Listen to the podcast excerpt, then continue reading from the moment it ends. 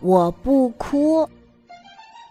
黄小鸭在草地上拍皮球，拍拍拍，拍拍拍，拍了一阵子，他觉得没意思，就把皮球放在草地上，正准备踢呢。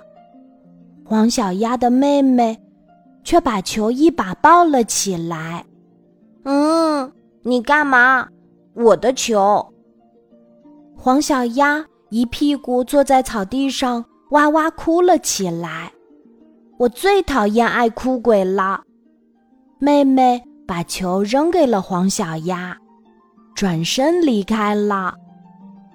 见妹妹不理她，黄小鸭。也觉得很无趣，哭着哭着，他就不哭了。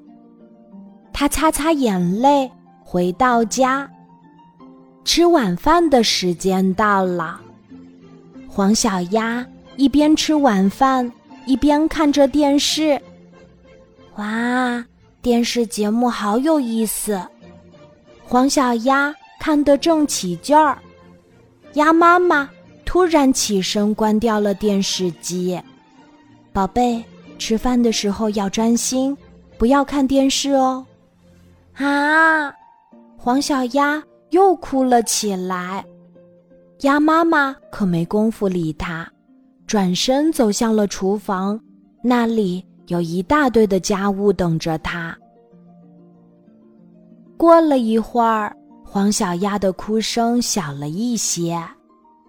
妈妈也做完了厨房里的家务事儿，宝贝，可以告诉妈妈你为什么哭呀？鸭妈妈问。妈妈，我还没看完电视节目呢。黄小鸭委屈地说：“你哭是因为妈妈关了电视吗？”嗯，黄小鸭使劲儿的点点头。可是。你哭了之后，有用吗？妈妈并没有打开电视啊。妈妈说的没错，哭是没有用的。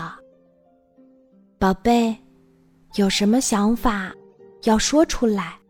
哭是不管用的。你是个小男子汉，总是哭，多难为情呀。嗯，妈妈。我以后再也不哭了，因为我知道哭是没有用的。黄小鸭终于明白，自己的想法要用正确的方式表达出来，哭是没有用的。今天的故事就讲到这里，记得在喜马拉雅 APP 搜索“晚安妈妈”，每天晚上八点。